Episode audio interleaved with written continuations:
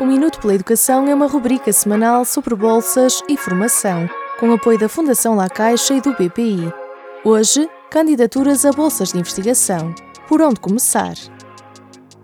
Para quem quer continuar a estudar e ao mesmo tempo apostar na investigação, concorrer a uma bolsa pode ser o próximo passo e é importante saber por onde começar.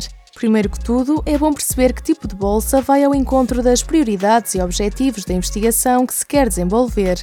Será uma candidatura a uma bolsa de doutoramento ou de pós-doutoramento, uma bolsa de apoio à investigação ou de desenvolvimento profissional, ou até faz sentido enveredar por um projeto de investigação com dois ou mais investigadores. Sabendo a resposta a estas questões, o passo seguinte é procurar por bolsas de investigação com candidaturas abertas. Alguns bons locais para descobrir oportunidades disponíveis são as páginas das universidades e dos institutos, ou então sites como o Find a PhD e o Postgraduate Search. Os tipos de bolsa, requisitos, prazos e toda a informação útil estão lá. Agora é a altura de explorar e estar atento.